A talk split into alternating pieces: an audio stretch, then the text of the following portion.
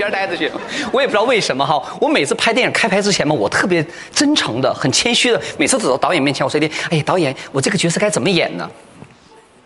可是每次导演都说的，随便演，本色出演。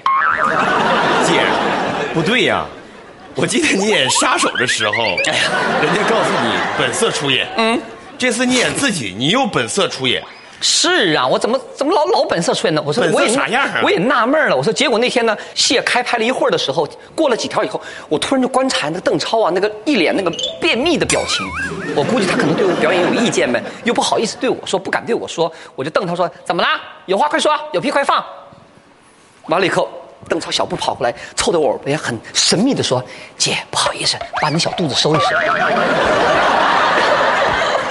不好意思，这段时间吃多了，小肚子挺出来了。然后呢，拍片的空隙呢，我就找那个机会跟杨幂聊了会儿天我说：“杨幂呀，你知道吗？这次我差点就因为你不来了。”她瞪着眼睛说的：“为什么呀？”我说呀，就是因为网上不是有那么多人黑你吗？她就哈哈哈哈大笑。她说：“你也信呢？”我说：“哎呀，我才不信呢。”好了，有机会拍完片了，我就到我的经济学来做做客啊。我连问你的第一个问题我都想好了。她说：“什么问题啊？你要问我？”我说的。我想问杨幂啊，你是怎么红的呀？太狠了！我问完了以后，杨幂哈哈哈哈，大家都说的金老师，我也不知道我怎么红的。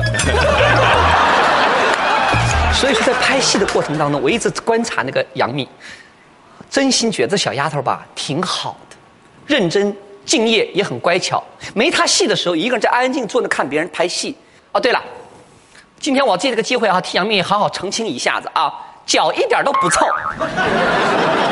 大夏天的，他穿个拖鞋坐在我旁边的，我什么也没闻出来呀。不是，那你离近点扇呼扇呼。啊呸！我是去拍戏的，我去闻脚的。真的，拍完戏呢，我就想到了我们家女儿，我觉得哎呦，你看妈妈的小小那种无聊的偏见，差点错坏了女儿的偶像，对吧？回来以后觉得补偿我女儿一下呢，我就给她买了一条裙子，跟杨幂同款。哎呦。